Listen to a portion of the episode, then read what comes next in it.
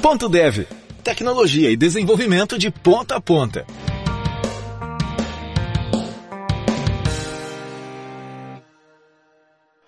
Fala aí, pessoal, beleza? Eu sou Wesley e hoje aqui no nosso podcast eu tô com o Luiz Carlos, nosso co-host aqui do podcast, e o Rodrigo Branas. E o nosso objetivo hoje vai ser bater um papo sobre falar como que eu realmente consigo criar um software, uma solução que ela vai durar por muitos anos, né? Para você não criar aquela solução e daí daqui a pouco passou seis meses já tá falando que o cara é legado e que você já quer refazer, né? Como que a gente não cai mais nessas armadilhas?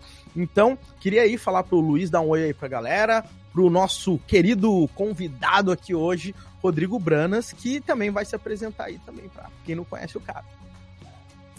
Show de bola, salve devs, beleza? Hoje a gente vai ter um papo aqui bem legal e eu acredito que a gente vai tirar dúvida de muitas pessoas sobre como criar software de uma maneira melhor, sobre como recuperar software e nada melhor que te trazer o mestre Branas, que é especialista em design patterns, solid e esses assuntos. Então, o podcast vai ser show de bola. Fala Wesley, fala Luiz, fala pessoal, prazer estar aqui com vocês. Então, meu nome é Rodrigo Branas e eu sou um desenvolvedor que uh, já passou por muita coisa na vida, né? Boas e más experiências, assim como todo mundo. E eu acho que a gente sempre aprende um pouco com elas e a ideia é compartilhar um pouco uh, disso com todos vocês. Sempre que a gente pensar em reescrever um software, em escrever mesmo um produto e o que, que a gente tem que olhar para que a gente possa uh, talvez trazer mais manutenibilidade, mais é, é, uma experiência melhor para todos aqueles e aquelas que trabalham no projeto, que acho que no fim das contas é o que a gente sempre busca, né? Show de bola. Então, seguinte, vamos começar pelo começo, né? Eu, o que eu acho é que às vezes desenvolvedores, né, muitos, não estou dizendo todos, mas é claramente que tem muitos devs que não têm noção do preço que custa um software, né? Software é algo caro pra caramba para uma empresa fazer. E é um investimento que normalmente a empresa faz a longo prazo, né? Porque ela vai, ele vai se pagar ao longo do tempo. Né? E se de repente a empresa faz um investimento muito grande e passou seis meses, o dev chega, hum, essa arquitetura aqui não tá legal, vamos mudar para essa aqui e vamos refazer o software. Às vezes, né, a gente querendo fazer o nosso melhor, né? Eu acredito que ninguém faz isso, vamos dizer assim, na sacanagem. O que que acontece? A, a gente acaba tendo um problema muito grande, que é dando um baita prejuízo para a empresa. Então, talvez a melhor forma é fazer direito o negócio para que esse software não tenha que ficar sendo refeito. O problema é, como que a gente faz direito? Tem alguma forma, Branas, de a hum. gente evitar ou pelo menos minimizar esses tipos de problema? Pois é, você falou em custo, né? Uma conta que eu gosto sempre de fazer, e eu uh, hoje eu sou CTO de duas empresas, né? Ambas eu fundei. Então, estou desenvolvendo um produto desde o início. Uma delas uh, eu estou há 10 anos, a outra mais ou menos uns 5 anos, né? Em uma a gente deve ter mais ou menos uns 300, 400 clientes em todo o Brasil. Então, já é uma empresa um pouco maior, com mais de 50 pessoas. A outra está crescendo, mas já está aí chegando nos 50 clientes pagantes e já tem aí mais de cinco pessoas, então ambas estão em operação, estão, assim, uh, numa etapa assim, mais de crescimento, né? E uma conta que eu sempre faço, cara, é bom você ter falado dessa questão do custo. Quantos clientes eu preciso ter para pagar um salário, né? Para pagar, vamos supor que uma pessoa ela custe, uh, sei lá, ela ganha 10 mil reais CLT, então ela vai ter um custo aí de 15 mil, um pouquinho mais, um pouquinho menos, talvez, talvez perto de 20, até dependendo dos benefícios, né? E aí você começa a pensar assim, qual é o ticket médio da empresa, né? Poxa, se a empresa tiver um ticket médio de mil reais, é um ticket médio até alto, sabe? Já é uma ferramenta com valor agregado grande, você tem que ter 20 clientes para manter uma única pessoa. Aí você olha para uma empresa, às vezes, com 100 pessoas, com 200 pessoas. Quantos clientes você tem que ter para manter isso, né? Então, por isso que é sempre importante a gente olhar para a sustentabilidade das empresas. Eu acredito muito que a empresa deve ser sustentável, saudável do ponto de vista de caixa. Eu sei que muitas empresas estão em crescimento, estão queimando esse caixa, estão buscando pessoas que possam aportar dinheiro, sejam outras empresas, investidores, né? Mas eu acho que o equilíbrio é, é fundamental e tudo que a gente quer no fim do dia é gerar valor para o nosso cliente, é fazer com, com, com, que o cliente goste daquele software, continue usando. Então, isso é o que a gente chama de LTV, né? Do, do Long Term Value, ou seja, eu olho para quanto eu, eu, eu preciso para trazer esse cliente, que é o tal do CAC, né, o custo de aquisição. Muitas vezes a empresa de software ele é alto. Tem empresas aí que custa 10, 20, 30, 50 mil reais para trazer um cliente, às vezes. Mas aí você tem que olhar para quanto dinheiro ele deixa ao longo do tempo. Então, quando a gente vai começar um software, é fundamental entender o cliente, entender a equipe, entender o orçamento que a gente tem, prazo de entrega, requisitos que são muitas vezes não funcionais, uh, ah, para tentar tomar as decisões menos arriscadas, talvez. Quando a gente fala em arquitetura de software, a gente fala em decisões que são importantes e ao mesmo tempo muito difíceis de mudar. Então, qual linguagem eu vou usar? Qual é o tipo de banco de dados? Né? A gente estava falando antes sobre MongoDB, sobre bancos relacionais, não relacionais qual é o tipo de comunicação? Eu vou ter microservices, eu não vou ter? Qual tipo de design? Eu vou usar um padrão mais ligado a transaction script, mais procedural? Vai ser um domain model, onde eu vou distribuir complexidade em um modelo de objetos? São tantas decisões que eu acho que, como você falou, né, Wesley, é muito risco. E aí talvez o ideal seja ir muito para aquela linha da agilidade, de dar baby steps, fazer incrementos no produto aos pouquinhos, criar um MVP consistente e ir crescendo sem perder o olhar uh, de um balanceamento entre comportamento e estrutura. Comportamento é o que o cliente quer que você entregue, comportamento é o que agrega valor de negócio. Estrutura é o que faz com que esse comportamento consiga ficar de pé. Ou seja, as classes, os métodos, os módulos, os serviços, a, a, normalização do banco de dados, tudo aquilo que está envolvido em sustentar a complexidade. Por exemplo, o, o, cliente quer, a gente atua na área, por exemplo, de financiamento imobiliário. Eu tenho cinco, seis tipos diferentes de cálculos. Eh, eu preciso calcular risco para aprovar ou não aprovar um contrato. Muita complexidade acumulada. Aí eu vou lá e uso talvez uma linguagem que não tenha suporte à orientação objeto, eu escrevo de forma procedural. Que, qual que é o resultado? Talvez o meu custo de manutenção seja alto, talvez eu tenha dificuldade em abraçar mudança, talvez eu tenha dificuldade em testar porque eu não consigo inverter bem dependência, enfim. Então acho que tudo isso passa, deveria passar na cabeça, né, de quem está à frente. E aí muitas vezes as empresas elas têm que ter esse papel, né, de uma liderança técnica, um CTO, alguém que está Uh, eh, talvez equacionando tudo isso e apoiando né, as equipes para que elas sigam por um caminho uh, assertivo, né? Agora, o Branas, deixa eu falar uma coisa. Por outro lado, cara, o que eu sinto também é que muito desenvolvedor, o que que acontece? O cara entra na empresa, sei lá, vamos imaginar, tem o Banco X. Cara, os caras têm lá 10 mil desenvolvedores, uh, cai ali num projeto, né? O projeto já existe faz uma década, e daí só naquele projeto, você vai ver lá que já passaram, sei lá, mais de 100 pessoas mexendo naquele código. E Cara, é, é muito louco, né? Só, só fazer uma tangente. Uh, cara, eu já. Eu já vi épocas de deve falar assim para mim que é o seguinte: os caras faziam uma funcionalidade correndo e tinham outro time que ia manter a funcionalidade. Eu não sei se uhum. já viu esse modelo de desenvolvimento. Eles uhum. grudavam, faziam ali mutirões de equipes só para criar e as outras desenvolvia. E o grande ponto é que um monte desses devs pensavam só o seguinte: cara, eu vou desenvolver o mais rápido que eu quero tirar essa bucha. E daí uhum. eu já tive contato com um dev que fazia isso. O cara falou: meu amigo, eu vou falar uma coisa para você. Eu tô com dó do cara que vai dar manutenção nessa parada que a gente tá fazendo. Né? Então... É que empresa grande, cara, às vezes muita burocracia, né? Muitos setores diferentes que se comunicam por meio de documentos, cronogramas, especificações. Você já deve ter visto isso, né, Luiz, também, empresas principalmente maiores, que têm compliances muito, muito agressivos e que tiram, às vezes, da pessoa e trazem para o processo. Aí você começa a ver esse tipo de coisa. Mas daí a gente pensa assim, cara, eu sou um simples dev, né? Eu não sou. Eu não sei nem quanto que a minha empresa fatura. Eu não sei quanto que a minha unidade de negócio vende. Eu não sei quanto que é o custo de aquisição. Eu não tenho a mínima ideia. Eu sei que o software aqui tá uma bagunça, né? E a vontade que eu tenho é que parece que eu tô enxugando gelo. Parece que quanto mais tempo eu passo mexendo nesse código, mais tempo eu tô perdendo. E talvez se eu fosse refazer tudo, uhum. seria melhor Como que você vê essa parada de refazer software do zero? Porque é um, é um problema muito grave uhum. e às vezes eu acho que tem dev que acaba sendo até um pouco inocente em relação a querer tomar alguma decisão desse tipo. O que, que você uhum. acha, Bruno? Pois é, cara, durante muitos anos eu, eu dei treinamento dentro de empresas, justamente treinamento de, de clean code, de refactoring, de testes, né?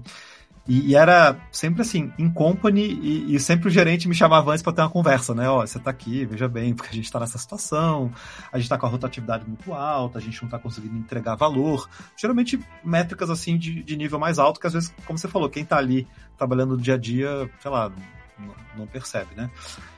E, e, muitas vezes ninguém sabia nem por onde começar e, e qual decisão tomar, né? Do tipo, e aí, reescrevo ou não reescrevo? Porque alguém sempre fala nisso, né? Ah, vamos reescrever o software todo.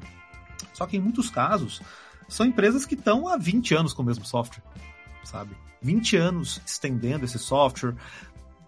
Como você falou, passou pela mão de muita gente, então ali às vezes tem já mais de um framework, tem mais de uma tecnologia, tem mais de um estilo de design, tem partes dele que são orientadas a objeto, partes que são procedurais, tem partes ali que usam microserviços, aí tem outras partes que são muito monolíticas e, e aí fica aquela bagunça. E o que eu sempre digo assim, é, quem garante que se você reescrever, você não vai cometer os mesmos erros ou às vezes erros diferentes? Quem garante que você vai conseguir chegar do outro lado? Quem garante que vai dar certo? E aí, não querendo ir para o lado estratégico, mas já indo, qual é a estratégia da empresa? Porque tem empresas, cara, que passam de software, acontece muito isso, tá? Tem empresa que o objetivo dela hoje é fazer um M&A, vai vender. Tem empresa, cara, que está numa fase que, que já está pensando até em vender a carteira de cliente, porque ninguém está interessado em fazer M&A com ela. Então, vou fazer o seguinte, eu tenho 100 clientes aqui, eu, eu, eu, vamos supor que você fature, sabe, um milhão por ano. Eu tenho uma empresa lá maior que tem interesse nessa carteira de cliente, eu negocio a um faturamento e meio, dois, entrego, vai embora. Por que, que uma empresa dessa refaria o software? Se o objetivo dela já é passar para frente, né? Qual caixa que eu tenho? Qual é a, muitas vezes assim, a, a, a vontade dos sócios de continuar no negócio. Cara, tem um universo de decisões que estão fora do código que a pessoa que está lá, às vezes, tem essa percepção. Ah, mas vamos reescrever isso tudo. Quantos milhões vai custar para reescrever isso tudo? Qual é a margem de lucro que a empresa tem? Qual é o caixa da empresa? Tem de onde sair esse dinheiro? Às vezes não tem. É, então, por isso que eu, eu acho que, assim, antes de tudo, é, é um olhar é, estratégico e essa é uma decisão muito, muito arriscada. Se a empresa tem muitas áreas, muitos setores, muitos funcionários, naturalmente ela pode ser que já tenha quebrado isso em projetos menores, então às vezes você tem mais autonomia de e já aconteceu muito comigo, às vezes de ter um módulo que a gente pegou o caminho errado e refaz. Joga o código fora, faz de novo. Joga o front-end fora, faz de novo. Joga o back-end fora, faz de novo. Muda o banco.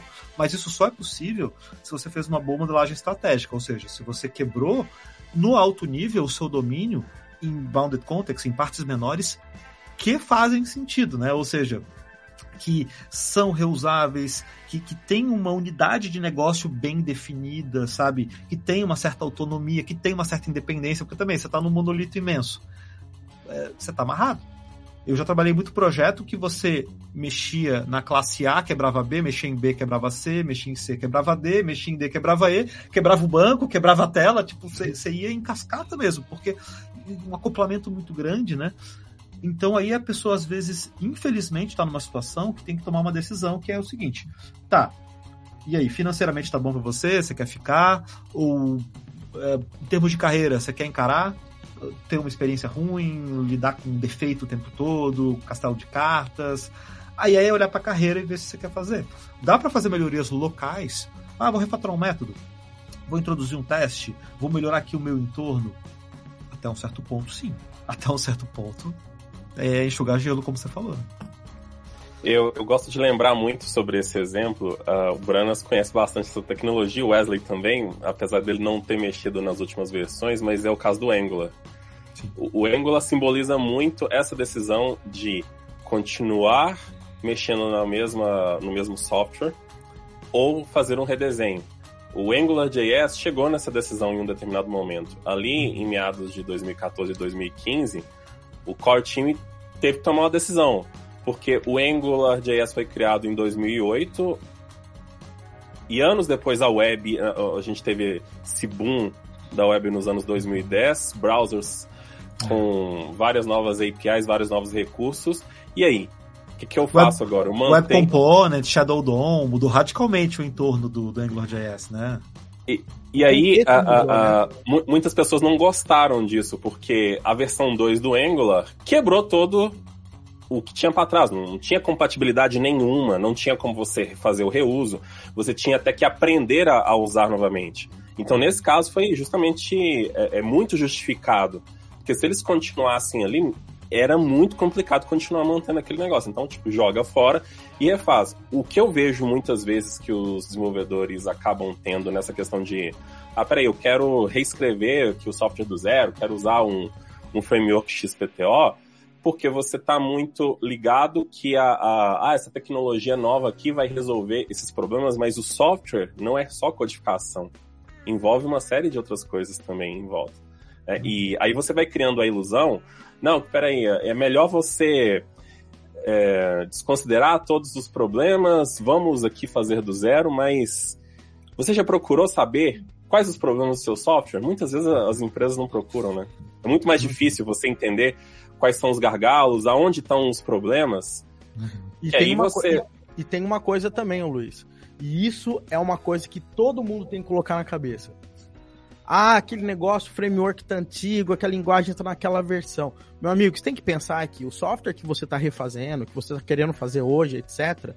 Daqui cinco anos, ele vai estar tá assim, entendeu? Então isso é só uma questão de tempo.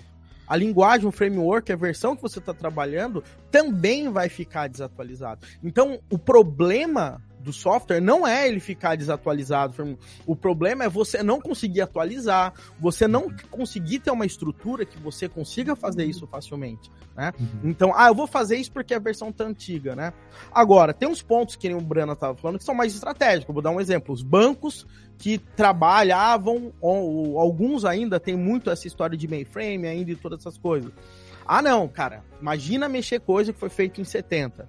É complicado, mas Aí o banco fala: até qual momento a gente vai segurar isso? E agora muitos deles já se modernizaram, tem bancos que já saíram do mainframe, tem bancos que estão 10% só rodando. Então eles foram criando um planejamento uhum. para conseguir trabalhar com um ponto de modernização. E agora o ponto que a gente tem que entender é que modernização é diferente de refazer sistema do zero, porque o sistema uhum. está insustentável, né? É, o, e o banco tem dinheiro infinito, né? Também tem essa, né? Tem dinheiro o, infinito. O, banco, o banco ele pode empregar recursos com uma envergadura que a maior parte das empresas não consegue. E ainda assim o... não faz, então imagina. O que eu vejo é assim, ó, se você for fazer o software do zero com o pensamento de pegar a sujeira, a, é, levantar o tapete e colocar a mãozinha bater lá, sua decisão está completamente errada, não pode. Se você está fazendo isso, se você está querendo se livrar de ver o software que você tem, dos problemas, porque muitas vezes é isso. Você não tem a mínima ideia, o seu software não está atendendo no tempo correto, não está uhum. fazendo o que devia fazer, mas por quê? Por quê? Uhum. A gente às vezes não procura os motivos. Aí se você não sabe os motivos, fazer o redesenho do software é, vai cair no que o próprio Branas falou. Você pode cair na mesma cilada outra vez, porque você não sabe dos problemas. Então a gente precisa, é, antes de. Eu posso redesenhar o software, posso fazer do zero, mas desde que isso seja uh, uma decisão é, cristalina. Você sabe, não, estou fazendo isso exatamente uhum. por motivos bem justificados, não porque, ah, eu vou usar aqui uma nova versão do framework e, e vai ser isso que vai resolver o meu problema. É, eu passei exatamente por isso, tá? A, a, foi uma decisão que a gente tomou há mais ou menos uns oito anos atrás. E é, qual era o contexto, né? Era já a terceira geração de um software, um RP grande, né? Esse RP ele começou no modelo client-server. O mesmo banco de dados lá dos anos 90 seguiu com muito store procedure, muita trigger.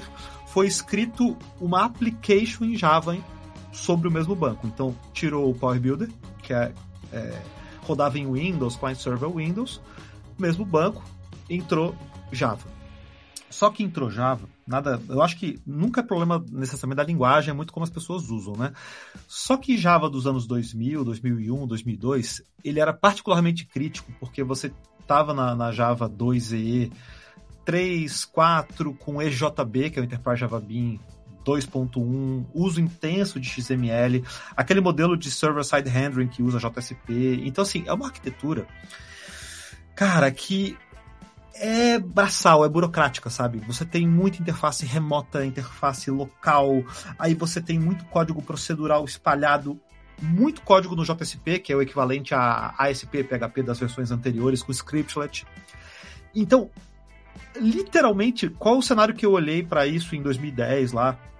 Fora a lógica começou... no banco, né? Fora a lógica, Fora a lógica no banco. banco. Então, quando a gente tomou a decisão de reescrever, e esse caso a gente reescreveu do zero mesmo, tá? E ainda assim, eu não sei se foi a decisão certa, eu vou, eu vou explicar por quê.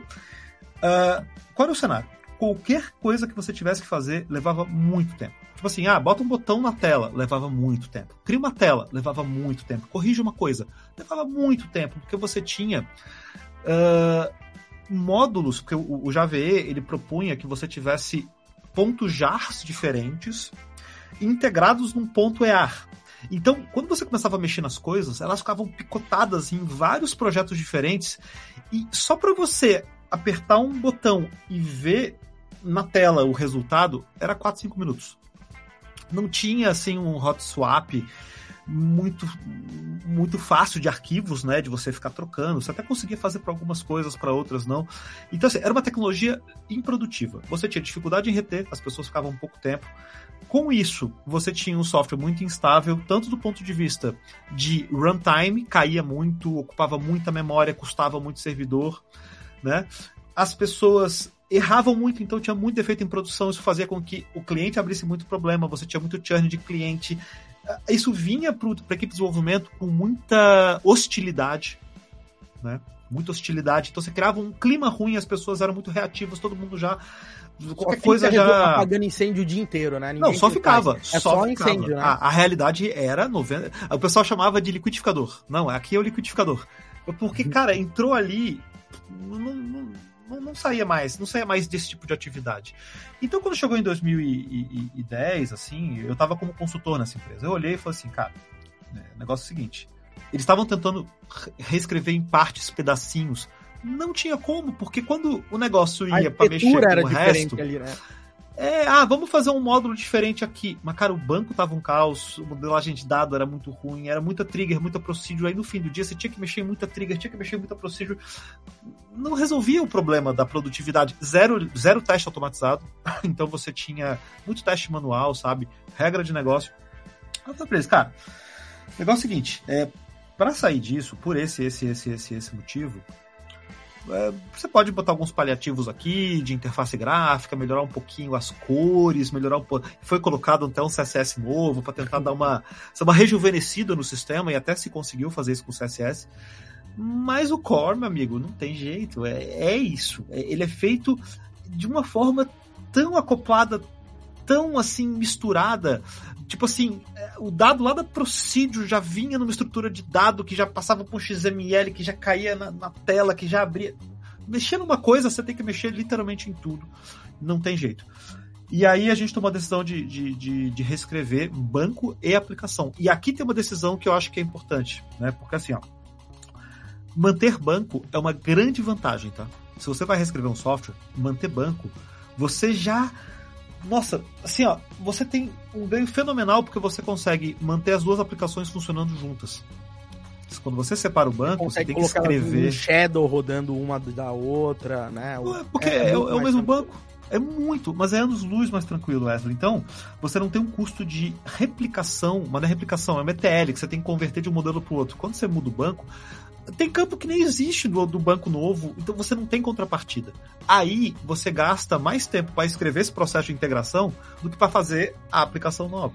Então acho que quem está pensando em reescrever qualquer coisa, e quando está pensando, é porque às vezes chegou nesse cenário que eu falei, né? Tá observando tudo isso, tá ruim, tá caro, perde pessoa, ninguém está satisfeito. A empresa daqui a pouco até já não tem mais uma receita confortável, né, para manter suas operações. Então tem que pensar nisso, assim, é mantém o banco ou não mantém? Se puder, mantém. A gente não manteve. Qual foi o resultado? São duas empresas dentro de uma.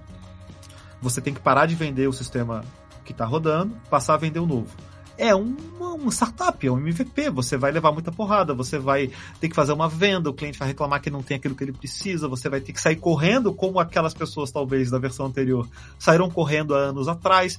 Você vai errar as mesmas por coisas. momentos diferentes, em momentos diferentes, mas você, mas você passa por que 10 anos de experiência já passou lá atrás. É. Aí você acaba repetindo os mesmos erros, né? Isso, você vai ter que refazer todos os mesmos relatórios que o sistema já tem, você vai ter que fazer todas as exportações de dados, você vai ter que ter as mesmas regras, o cliente é o mesmo, né? O cliente sair do A e ir pro B, ele tem que ter as mesmas coisas que ele tem no A, e ele não vai se ele não tiver. É uma nova implantação, até processo mesmo de implantação, de exportar dado de um, importar dado do outro.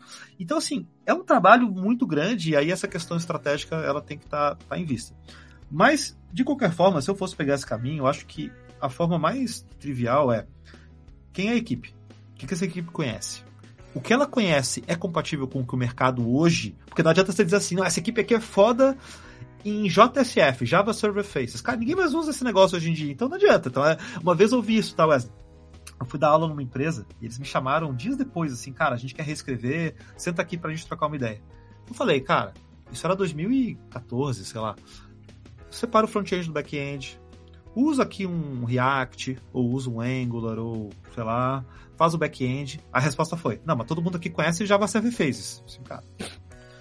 Pô, mas olha pro mercado, olha pra onde é que tá indo. Na época já até, vai reescrever, cara. Você já, já vai reescrever, vai... sabe? Software jurídico, negócio pesado. Então, assim, putz, você vai pra Java Server Faces?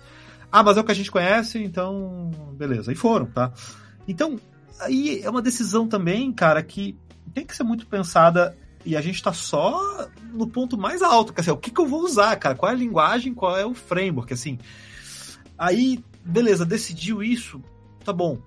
E agora, qual é o tamanho do domínio? Qual é o tamanho do problema? Vamos quebrar isso em partes menores para que a gente justamente é um seguro, né? Quando você quebra em parte menor, você de certa forma tem a habilidade de jogar uma parte fora, de mudar uma parte. Então, segmentar, ainda que você vá fazer isso aos poucos, mas eu acho que é uma coisa que a gente também tem que ter em mente. E outra ter teste, cara. É, é assim, sem o teste, não tem, não tem como, jogo. Sem não teste, tem jogo, não tem cara.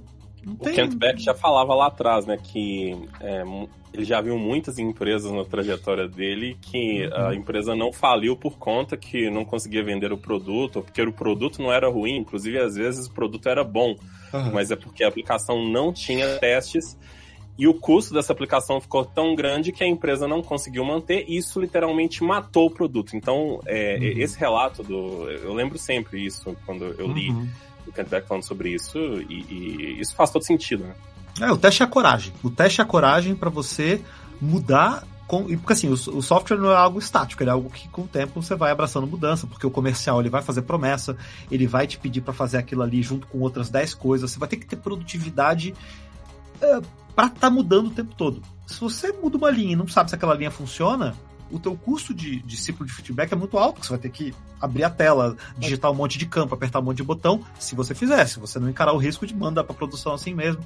É um ciclo vicioso que só te leva para Cada trás. vez que você faz isso, é um tempo jogado fora que nunca mais vai voltar. É. Porque não é um investimento, né? É Uhum. esse que é o grande ponto. Quando você tem teste, você Uhum. investiu uma vez e aquele negócio você a- a- utiliza o tempo inteiro, virou um Uhum. ativo no seu software, né? Não, e, e eu sou até um pouco já ah, estrito quando eu falo sobre teste, porque assim, ó, muita gente vem com um discurso que é tipo assim, ah, software bom ou software que paga as contas, ou software que não sei o quê. Não é, mano. Porque assim, ó, quando você está desenvolvendo um software, você chaveou um contexto, você deu um alt tab, imagina a tua máquina, tem um alt tab, tem uma thread, a thread tem registradores com memória alocada. Você assim com software, você populou o teu cérebro com um monte de informação que você só sabe naquela hora. Porque quando você dormir e acordar, você esqueceu metade. Passou um mês, você esqueceu tudo. O teste é uma forma de você pegar essa informação e escrever e documentar. O teste é uma grande documentação. E aí, o teste, ele não só encurta o teu ciclo de feedback, por quê? Porque o computador é muito mais rápido que você, com seus olhos e seus dedos e, e, e, e tentando rodar manualmente. E o teste ele é cumulativo. Por exemplo, hoje você precisa de 10 casos de teste para garantir que o software funciona. Amanhã são 15, depois da manhã são 20. Daqui a um mês são 100. Daqui a um ano são 1.500.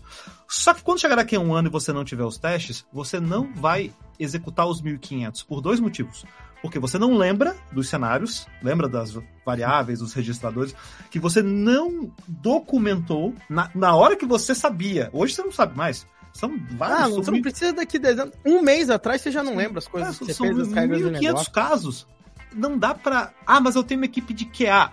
Não interessa, a tua equipe de QA não vai rodar os 1.500. O que, que as empresas fazem? Pega o que mudou e testa o que mudou. Tá, mas e o que não mudou, mas foi afetado pela mudança? Então, cara, é uma imensa ilusão essa história de que o teste ele encarece o desenvolvimento. Não, ele encarece. Você acha que encarece, porque você olha para o teste como algo que você faz depois. Você parte do pressuposto assim, não, tudo aqui está funcionando e eu vou escrever um teste, então é algo a mais. Só que o tempo que você levou para fazer e para manter tudo aquilo no passado pela falta do teste foi muito maior, porque você testou com as tuas mãos, com os teus olhos, você é mais lento. Um caso de teste é executado em milésimo de segundo. Você não... Só de você abrir a tela do browser, você já teste já atrás, entendeu? Ô Wesley, é, teve um caso interessante que eu queria contar aqui, inclusive envolveu o Branas, não sei, sei se o Branas lembra, recentemente participou de uma mentoria com a gente e teve um aluno que fez a seguinte pergunta, não sei se ele vai lembrar, mas o aluno uhum. disse o seguinte, olha, aqui dentro da minha empresa a gente não trabalha com testes, a gente não tem esteira de CA e CD. Como que eu faço para convencer a chefia que a gente tem que usar testes? Não sei se o Branas tá, lem tá lembrado. Acho que eu lembro, disso. acho que eu lembro. Pois é, o aluno queria, é, dica nossa, como que ele convencia a chefia. Olha o estado, uhum. né, o, o, o, contexto ali da empresa, uhum. que basicamente ele estava implorando de um, modo de que ele convencesse Provavelmente os gestores entendiam que não tinha que ter teste, porque o teste era um atraso, o teste era um empecilho, o teste uhum. iria atrapalhar, que os desenvolvedores deveriam estar desenvolvendo ao invés de testar. Não, mas é que aí são pessoas, ô Luiz, que conduzem uma empresa de tecnologia, mas não são da área de tecnologia. Então isso é um problema em qualquer área. Se você tem um restaurante e você não entende nada de comida, o que, que vai acontecer? Você vai desperdiçar comida, você vai servir algo errado, você vai incorrer em problema sanitário, você vai, você vai literalmente tem uma margem. Você faz só o que você vê, por trás dos panos você não consegue é, entender. Você né? não você entende. Um nível não é tua área. É que nem assim, ah, eu vou, ter, eu, eu, vou abrir uma clínica, mas, pô, eu não sou médico, assim, eu sou só. Pô, tá. Você vai ter muito menos visão do que o cara que conhece aquilo ali. Então, eu acho que uma empresa que hoje é de software, tecnologia, que não tem um, alguém que já tenha sido dev e é muito experiente, ou, ou, que não tenha sido dev, mas que, nossa, tem que ser muito bom, assim, e ter a mente muito aberta e já ter passado por muita coisa, essa empresa ela, em algum momento vai fracassar, porque a conta chega, né? No board mesmo, na gestão, na direção, tem que ter alguém ali que entenda do, o que está fazendo. Senão, ah não, a gente se juntou aqui em três amigos. Eu sou advogado, o outro é, é dentista e o, o outro é administrador. Cara, vamos, vamos fazer uma empresa de tecnologia. O cara fala, você já fez o negócio? Tá funcionando? Tá, mas é. eu tenho que escrever o teste. Não, mas você falou que tava funcionando. Então faz. Acabou a, começou esse papo, já era. É, requer uma, requer uma especialidade, isso que, que. Só que assim, a natureza ela cuida de certa forma, né? Então, as empresas que dão certo de tecnologia, elas, elas têm em alguma em algum nível hierárquico ali alguém que está conseguindo ajudar a tomar as decisões para que justamente isso aconteça, porque senão, cara, vai chegar uma hora que você não, não consegue mais sustentar a operação. A lei de Darwin que... tá aí, né? É, exatamente. Darwin tá. O Darwin vai surgir na tecnologia, né? Agora tem uma coisa interessante. Vamos, vamos, vamos tentar. A gente falou de várias coisas ao mesmo tempo. Vamos tentar pensar num manual mais prático pra galera. Partindo do princípio que é quase utopia nos dias de hoje, a gente chegar numa empresa e falou, eu quero fazer uma revolução, vamos refazer do zero, né? Uh, e partindo do princípio que você tem um sistema é um sistema mais antigo. A gente sabe que antigamente essa cultura de teste não era algo tão comum. Uhum. Então, por onde que eu começo, tá? O processo de modernização, ou de melhoria contínua, ou de reajuste, uma adequação na arquitetura de um software, para que esse software, ao longo do tempo, ele consiga é, ser uma, algo que você, você tenha produtividade e principalmente segurança técnica. Quando eu digo segurança técnica, não é segurança contra hacker, mas Sim. segurança daquilo que o desenvolvedor vai fazer, saber que não vai virar um, um, um, um castelo de cartas ali no meio uhum. da história. Por onde que a gente começa? Uhum. Acho que talvez primeiro reconhecendo quais são as dores. Primeira coisa, assim, ó qual o problema que você sente, assim, né? Que às vezes também tem, tem muito dev que quer mudar porque quer mudar, né? Então, assim, cuidado. Você quer usar a tecnologia cool. Aí é o pior do mundo, né? Aí acabou. É, então, exatamente. Por exemplo, já, já aconteceu aqui na empresa de, de vir alguém novo tal e. Ah, não, vamos mudar aqui o framework, a linguagem, isso aqui é a forma como a gente faz. Mas, cara, não tem dor nenhuma, assim, nem, nem nisso, nem tá nisso, nem aquilo. tá funcionando. Em contrapartida, eu tô com os clientes aqui querendo me matar, então o que, que a gente faz, né? Agora, eu acho que a primeira coisa é reconhecer as dores. Assim, cara, o problema é, é muito bug em produção? Isso é um caminho. Ah, o problema é, puta, muita rotatividade, as pessoas não ficam. Improdutividade é outro problema, sabe? Então, tudo isso você vai ter que tentar mapear e reconhecer, não só na equipe, como também quem está ao redor da equipe. Tomara que seja alguém com uma, um poder de decisão maior. Fez isso, aí vai ter que tentar identificar as causas, sabe? E, a causa é, como eu te falei, é, pode ser só falta de teste? Pode, mas geralmente sem teste, código começa a ficar ruim porque também ninguém teve coragem de mudar aquele código. Então, por que, eu, eu te digo isso? Porque se só teste resolver, vamos bolar uma pirâmide de teste aqui, vamos investir em teste de integração, que é possível, porque a gente tem uma API, ou um teste end-to-end, -end, vamos cobrir tudo, ou vamos cobrir o que é mais arriscado, vamos cobrir aquilo que muda mais, que as pessoas têm mais medo. Pronto. Baixamos a quantidade de defeitos em produção que eram descobertos pelo cliente, descautizamos umas áreas. Agora, com essa coragem, a gente vai melhorar e reescrever os módulos mais críticos, mantendo o banco, mantendo a tela. É uma possibilidade. Muita empresa consegue fazer isso, sabe? Tem casos que já não. Aí você vai me dizer assim, não, putz, mas eu uso um Java de 25 anos atrás e 25 anos é quase o início do Java, né? Mas, e, Ele quer falar, você deu uma força é, mas, mas, deu para entender, né? E, tá acoplado, é, e tá acoplado num grau assim que eu não consigo, eu tô imóvel né? Eu tô imóvel, eu não preciso nem para cá nem para lá. Tá, mas aí você vai só fazer o teste e o código vai, você vai continuar improdutivo, de certa forma. E aí? Como, qual é a decisão? O banco tá bom? Ah, no banco tá uma porcaria. Putz, e aí? Qual é. Então, Wesley, eu acho que tem que ter um plano de ação assim. É...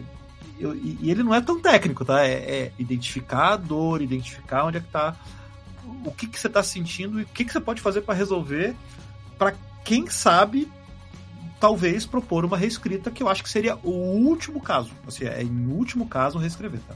Reescrever software é que nem amputar membro. O cara sofreu um acidente. A última coisa que você vai fazer é falar assim, quanta, cara, eu vou é, quando a gente vou... fala reescrever, é jogar fora. É jogar fora um investimento de milhões ali, cara. É. É, é, é, muito complicado isso, né? Agora, uma coisa é fato. Se você fala, olha, eu não vou, eu não vou jogar fora, né? eu não vou jogar fora, eu vou investir nisso que tá aqui, né? E eu sei minhas dores, tem um problema em produção, a gente está muito improdutivo, mas eu acredito que eu melhorando algumas coisas, conseguindo fazer algum. botar alguns patches, fazer o upgrade de algumas libs, isso aqui vai dar para colocar? Beleza. Tem teste? Não. Não tem por onde começar. Por onde começar aí é ter teste, né? Porque você garante que o software. Porque o grande problema é que quando você faz uma reformulação dessa tão forte, né? Invariavelmente você vai quebrar o software. É então, o ponto de partida aí, pelo menos na minha opinião, é uhum. teste, porque você garante o software funcionando e quando você fizer essas mudanças bruscas, o, o software ainda tem que estar tá funcionando. E para eu garantir que isso aconteça, são os nossos queridos amigos testes, né? Inclusive, a gente Uh, tem algumas coisas que a gente se orgulha na nossa vida, tem algumas coisas que a gente nem tanto, mas o fato é que todo desenvolvedor já passou por perrengue, eu já, eu já fiz software sem teste, com teste, já fiz software que o ponto é, por exemplo, a gente tem um software aí que esses dias me mostraram, um dos devs aqui, o nosso tech lead, mostrou. O primeiro commit foi meu, de 2012. Esse software ele roda até hoje e é o core da empresa. Né? E, e ele nasceu com testes lá naquela época. E daí ele acabou passando pela mão de várias pessoas no meio da história. E aí, tinha vários lugares do software que pararam de ter testes. Aí teve alguns outros, não, é, alguns devs, né? O Luiz, eu falei isso, o Luiz já sabe quem é o Luiz dev, mas, mas beleza. É que o cara falou assim, cara, eu preciso fazer essa mudança. O cara foi lá e comentou meus testes, entendeu? Tinha teste comentado, mas porra, não tava passando, então arranca o teste. Pro teste. Claro. Porque daí não passava na esteira de CI, entendeu? Então, são umas coisas bizarras, né? E daí, obviamente, começa a dar problema. E daí falou assim, cara, o que que é. Eu sentei com o Luiz, anos atrás, um tempão atrás, e falei assim, Luiz, o que a gente vai fazer com isso, cara? E a gente teve exatamente essa conversa. Vale reescrever um negócio desse tipo? Né? Porque, Obviamente cara, tá não. tudo aí, banco de dados tá ali, e não sei o que, tá com a versão antiga e não sei o que, assim, cara, nananina não, não vamos reescrever, vamos trabalhar. Qual foi os principais investimentos de cara ali que foram feitos? Teste, e cada dia hoje tem uma meio que uma regra. O desenvolvedor vai mexer numa parte. Se ele achar nessa parte que ele tá trabalhando que não tem teste, ele primeiro vai criar o teste, mexe na parte e garante. Então, assim, não tem essa. Hoje a cobertura do, do software tá assim bombando em relação a teste. E outro ponto que o Luiz investiu muito tempo é o quê? Ok, software antigo, né? É um software em PHP com Symfony antigo, né? E ele era na época que rodava com o PHP 5.3, né? Hoje a gente tá no PHP 8, né? É o 8 que a gente tá, né? Oito, isso, oito. É, O, o- então, o Luiz mexe nesse software ainda? Ah, ele dá uma Mexa, consultoria, com mas certeza. a galera, mas eu tô mega feliz hoje em dia, por quê? Porque cada dia mais a galera tá muito mais já independente do Luiz, fazendo feature, etc, etc. No começo chegou um tech lead novo, o cara teve uma curva de aprendizagem, entendeu aquele momento que aquele software tava, e cara, hoje em dia, cara, a gente não larga de software nem sonhando, cara. O, o, o estilo dele, ele é aquele que você mistura as tags HTML com regras ou tá separado? Não, já tá sub- já já Tá tá separado. Não, ele Tá. já É é, um MVC, separado. é um MVC clássico É um MVC do clássico. Symfony, né? Então você tem a- as separações. É, ah, uma outra coisa também que eu queria acrescentar ao um dos pontos que faz a gente manter esse software é justamente observabilidade. É, a gente sabe onde estão as dores e porquê dessas dores. Então, quando acontecem determinados problemas, a gente sabe por que está acontecendo. É, porque é, você às vezes tem um, um software legado, você começa a trabalhar com testes e você começa a querer refatorar, mas muitas vezes você pode querer ter prioridades. Poxa, o que, que eu vou refatorar nesse software? Eu posso querer refatorar algum ponto que Não dói adianta muito. fazer um cru, refatorar cru de que ninguém usa, né? É. onde que eu vou refatorar? Então, é, é, a ponto de você ter monitoria, observabilidade, ter alguma ferramenta que te dê um panorama geral, é essencial. Não adianta nada você querer refatorar, sendo que você não tem prioridades. Porque senão você vai ficar lá escovando bit no, no legado e gastando tempo, sendo que por que, que você está refatorando? Porque ah, os principais dores ali você quer resolver. Ah, tem uma dorzinha, uma, uma pontadinha no dedo do no dedão do meu pé. Isso não é problema do meu software. Eu tô tendo um infarte, isso é o problema que eu tenho que resolver. Uhum. Esse que é a- essa que é a pegada. E daí ajustaram os testes, ou seja, dá mais tranquilidade. E daí o que, que o Luiz fez naquela época, eu lembro. O Luiz ele gastou um baita tempo pra quê? Eu vou fazer upgrade de todas as libs que eu Ah, isso é legal. E eu vou escalar o PHP. Eu tava na versão 5.3, foi pra 5.5. Depois da 5.5 vai pra 7. Depois da 7 vai fazer. Porque o que acontece? não dá pra você fazer tudo de uma vez. Mas você ir fazendo aos poucos, você sabe, olha, eu tô numa arquitetura num momento de transição. Você tem a clareza que você tá nesse Uhum. momento. E você fala, eu tô aqui, eu quero chegar aqui. O que que eu tenho que fazer?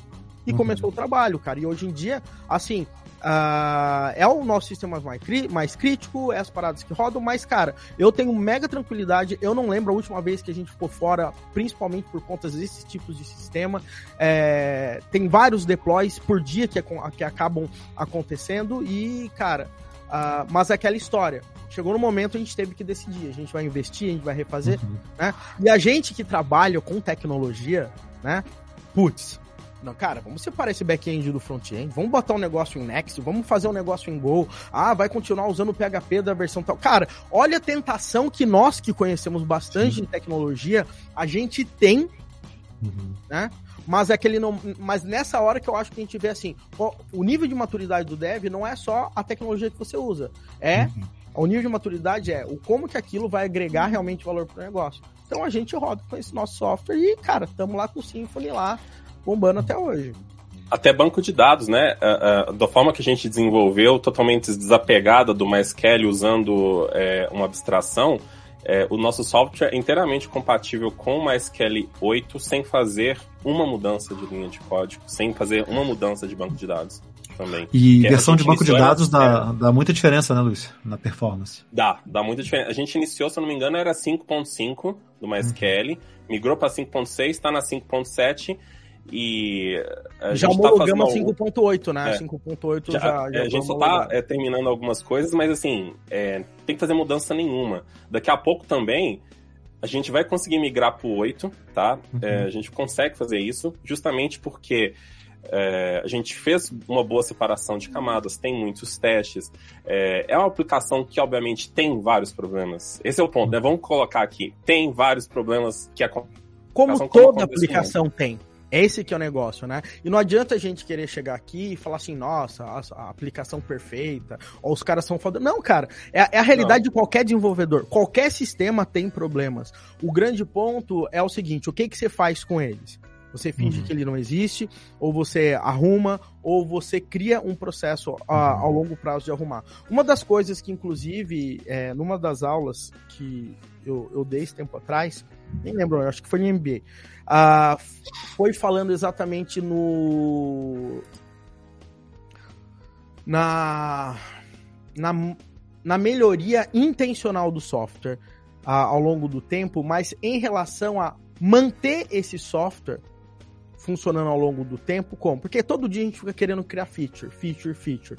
Mas quais são os momentos que eu gasto nesse software uhum. que eu fico fazendo assim, eu não vou fazer feature nenhuma. Eu só vou deixar essa casa arrumada uhum. porque tá entrando muita nova feature, né? Então, uhum. se eu não tiver um processo intencional de ter uma melhoria contínua na qualidade de código, na qualidade de testes, na qualidade na parte de performance, né? Depois eu recomendo todo mundo olhar aquele, aquele livro Building Evolutionary uh, uhum. Architectures, né? É do Sanimo, ou New Ford, né? É, e, e tem as famosas uh, alguns pontos assim que ele acaba colocando é, cara, olha todos esses pontos e trabalhe intencionalmente para cada dia melhorar um pouquinho. Isso não vai trazer novas features, não vai mudar uma vírgula na sua tela, mas isso vai fazer com que daqui seis meses o seu software chegue lá sem você ficar sofrendo, né? É, cara, eu acho que escolher bem uh, as tecnologias que você vai usar, sabe? Uh, às vezes a gente vem com um conceito já muito formado e, e tem que olhar muito para o negócio. Eu acho que boa parte do sucesso do software não tem nada a ver com a tecnologia, sabe? Às vezes é uma bola dentro que você dá numa modelagem, numa funcionalidade que faz toda a diferença para o teu cliente, que ele uh, faça com que aquele software seja importante para ele, que seja difícil dele substituir, que tenha um diferencial de mercado. Então, por isso que eu acho que quanto mais a gente envolver as pessoas da equipe na empresa, na realidade, eu sei que empresas grandes às vezes, ah, o cara está num banco que tem 10 mil funcionários, ele é de um setor que é especificamente uh, sei lá, desenhado para analisar os depósitos em envelope no caixa eletrônico. Cara, sei lá, essa pessoa não, não tem um conhecimento muito grande de tudo. Mas boa parte tem. Boa parte das empresas pode fazer isso. Então, se ela puder engajar todo mundo, para que as pessoas tenham uma noção clara da realidade, e aí saibam justamente esses momentos, porque às vezes a gente liga uma chave de estrutura e outra de comportamento, né? A gente tem dificuldade em misturar as duas coisas. Ou a gente está criando features novas, ou a gente parou, olhou para o todo e, e tá rearquitetando, tá refazendo.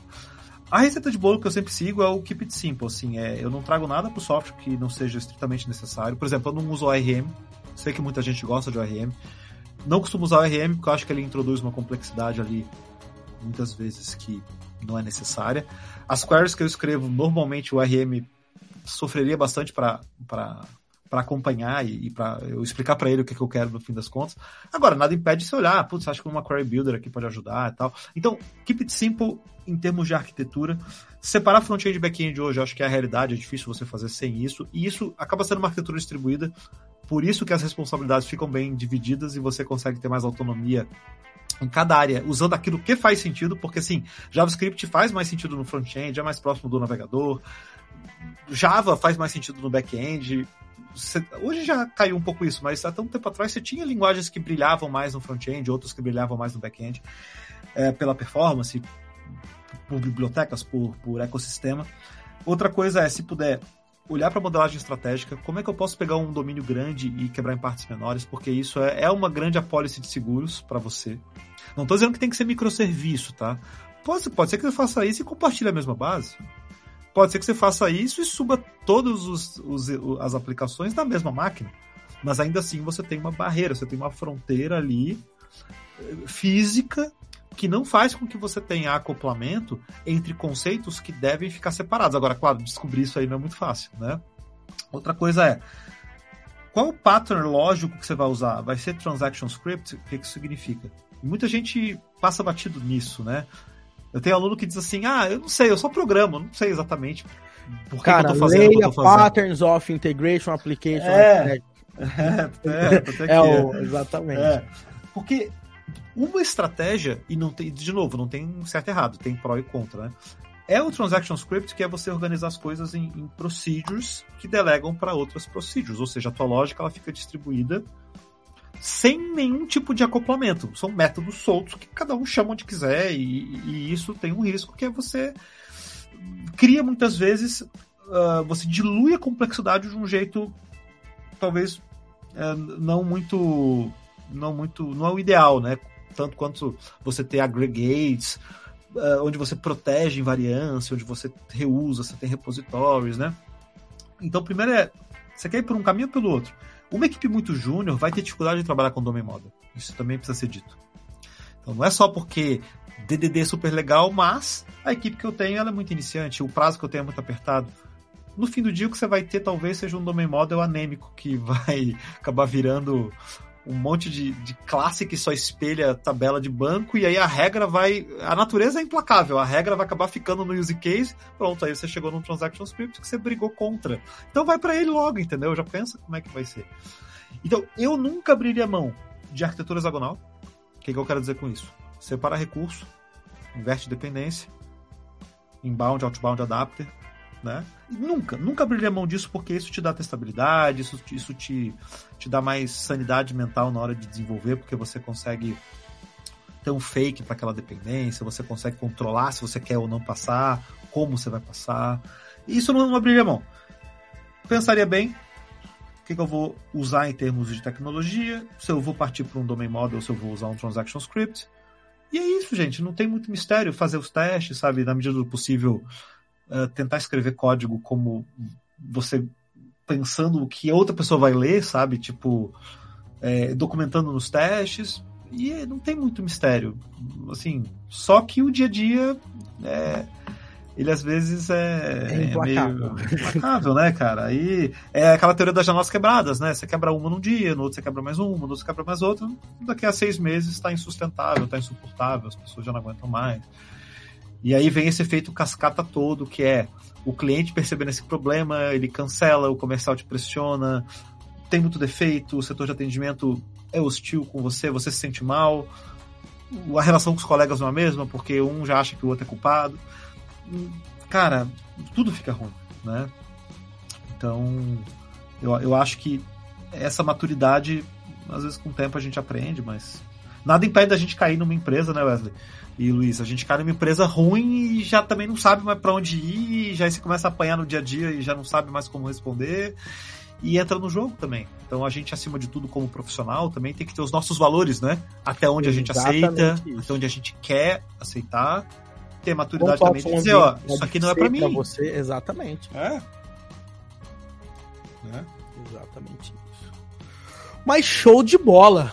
Galera, Conversamos aqui hoje com o Rodrigo Branas, Luiz também aí, deu vários pitacos falando da nossa realidade também e, e na real, galera, desenvolvedor é assim, essa é a vida de desenvolvimento. Tem coisa boa, tem coisa ruim, tem coisas que a gente aceita, tem coisas que a gente não deve aceitar, mas o ponto principal que eu acho é a gente sempre tem que ter na nossa cabeça que a gente vamos tentar ser o mais profissional possível. O que é ser profissional? Uhum. Tentar entregar negócio com qualidade, né? É aquela uhum. história, você entra no avião, você espera o mínimo que aquele piloto ele seja profissional, que ele não esteja brincando na hora de fazer coisa certa, né? É, vai querer entregar as coisas do jeito certo e eu acho que é da mesma forma que a gente tem que sentir. Então, galera, muito obrigado aí por terem ouvido mais um episódio do nosso podcast. Luiz, muito obrigado por ter participado aqui. E Branas também, cara. Bola, muito pessoal. obrigado. Valeu, pessoal. Até mais. Até mais. Tchau.